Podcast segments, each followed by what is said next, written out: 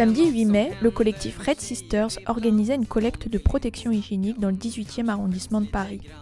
Cette initiative solidaire visant à lutter contre la précarité menstruelle est portée par des jeunes filles du quartier sur l'impulsion d'Awa, la coordinatrice du projet. Alors donc je m'appelle Awa Diop, j'ai 43 ans, j'habite dans le 18e depuis euh, plus de 15 ans et en fait j'ai euh, fait une formation pour devenir médiatrice euh, sociale et en fait ce projet fait partie de mon mémoire suite à ma formation. Donc j'ai eu l'idée de, faire ce projet en regardant un, reportage qui s'appelle Règles, la fin d'un tabou. par les précarité menstruelle, je ne savais pas ce que c'était et je me suis dit ben pourquoi pas faire mon sujet de mémoire là-dessus par hasard et c'est comme ça que l'idée est, est venue et et que le projet est lancé. Ok, est-ce que vous pouvez nous exposer un peu toutes les étapes que vous avez dû franchir pour, euh, pour réaliser le projet? Donc mon projet est en deux étapes. Donc déjà de libérer la parole sur le sujet euh, lié à la santé féminine. Et la deuxième étape, c'était de faire la collecte, ce qu'on est en train de faire là aujourd'hui. C'est un peu long parce que ça s'est fait euh, sur plusieurs mois. Et en fait, pendant ma formation aux enfants de la Goutte d'Or. Donc j'étais en stage aux enfants de la Goutte d'Or. À la rentrée, j'ai demandé à euh, Lydie, la, directrice, si je pouvais faire ce projet-là. Elle n'y a pas trouvé d'inconvénient. Elle m'a dit euh, au contraire d'y aller, de foncer, parce que c'était un sujet, un vrai sujet. De là, je me suis dit, on est à la Goutte d'Or. Je pense qu'il y a de la précarité menstruelle. Donc de là, j'ai élaboré un questionnaire à destination des jeunes filles qui fréquentent euh, les enfants de la Goutte d'Or et qui font leur l'accompagnement à la scolarité.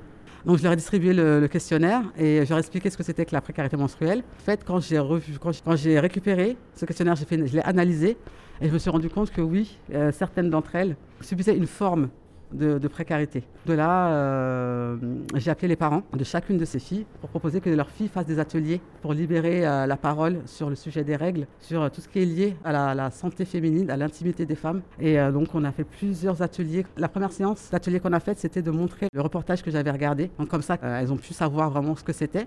La semaine d'après, j'ai organisé un atelier avec une sage-femme et un médecin bénévole. On a discuté de gynécologie, de sexualité, vraiment de tout ce qui était lié euh, à la santé féminine et tout ce qui concerne les femmes. Donc euh, ça, s'est très bien passé, euh, les filles étaient très contentes. D'ailleurs, elles ont perpétué après l'atelier. Et par la suite, j'ai fait encore d'autres ateliers pour pouvoir faire cette collecte.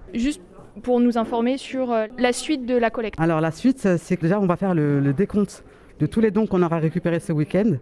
Et après ça, Réglementaire vient, récupère tous les dons et après, eux, ils les redistribuent aux associations partenaires. Et est-ce qu'il y avait des, objectifs précis à remplir ou c'était... Euh... L'objectif, c'est libre. Euh, on aurait pu récolter 10 paquets, euh, ça aurait été 10 paquets. Là, euh, en deux heures, on a dû en récolter au moins 200 ou 300. Donc, et surtout le week-end, je ne sais pas combien ça va, il va y en avoir, mais je pense qu'il va y en avoir beaucoup. Et quelles ont été les plus grosses difficultés pour monter cette action? C'était de prendre contact avec les, avec les responsables de, de magasins. Je me suis fait raccrocher au nez, euh, on m'a dit que ça n'intéressait pas, euh, que c'était hors de propos. Enfin, euh, voilà, ça c'est vrai que c'était compliqué. Après, je sais pas une difficulté, mais j'ai, j'étais un peu stressé le jour où j'ai demandé une subvention au fonds participatif des habitants. Il fallait que j'expose tout, tout, le projet, mais ça s'est très bien passé. Il y a des choses que vous auriez aimé savoir plus jeune Complètement. Moi aussi, j'ai subi cette précarité menstruelle quand j'étais plus jeune. C'est pour ça que peut-être que le sujet me touche à ce point. J'avais des difficultés à protéger. Euh, c'était compliqué et euh, je j'essayais de me débrouiller comme je pouvais. Mais aujourd'hui, les jeunes filles font en sorte qu'elles n'aient plus à se préoccuper de ça, à se préoccuper de ça. Là, ce qu'on est en train de mener là, c'est euh, une action pour que, pour que ces filles sachent où aller récupérer des, protections et se protéger correctement. Qu'elles puissent aller en cours aussi, parce que certaines ne vont pas en cours pendant plusieurs jours, tous les mois, parce qu'elles se protègent mal ou elles n'ont pas assez euh, pour, se protéger. Donc euh, moi, ce que je veux dire au fil d'aujourd'hui, c'est que l'action qu'on est en train de mener là, euh, j'espère que dans 10 ans, 15 ans, la précarité menstruelle n'existera plus. C'est ce, que, ce que je souhaite. En tout cas, que, que le gouvernement fasse comme l'Écosse, que toutes les femmes en fait puissent avoir accès gratuitement, qu'elles soient précaires ou pas, qu'elles puissent toutes avoir accès à cette protection gratuite pour, pour toutes. Et à ce moment-là, il n'y aura plus de précarité on est en train de, de, œuvrer pour. Je voulais vous, vous, demander si vous aviez eu des influences, parce qu'il y a beaucoup d'influenceuses sur les réseaux sociaux qui commencent à en parler. et est-ce que vous, vous avez une ou deux personnes euh, que vous nous conseilleriez de suivre? Il y a, comment elle s'appelle, Camille, euh, je m'en bats le clito, qui a justement fait une collecte aussi. C'est comme ça que je me suis inspirée en fait. Et je sais qu'il y a aussi Camille et Justine, deux influenceuses, qui euh, parlent euh, aussi de la précarité menstruelle et tout ce qui est lié au sujet, aux droits des femmes. Et le reportage règle la fin d'un tabou est très bien, il est très bien fait. Il est très percutant aussi, je, je conseille à à tout le monde de le voir parce qu'il fait réfléchir, sincèrement. Moi, c'est ça qui m'a donné envie de, de, faire cette action. Après, d'autres contenus, je ne pourrais pas euh, vous dire parce que je, je, ne sais pas. Mais je pense que ça doit exister, il faut juste chercher sur Internet.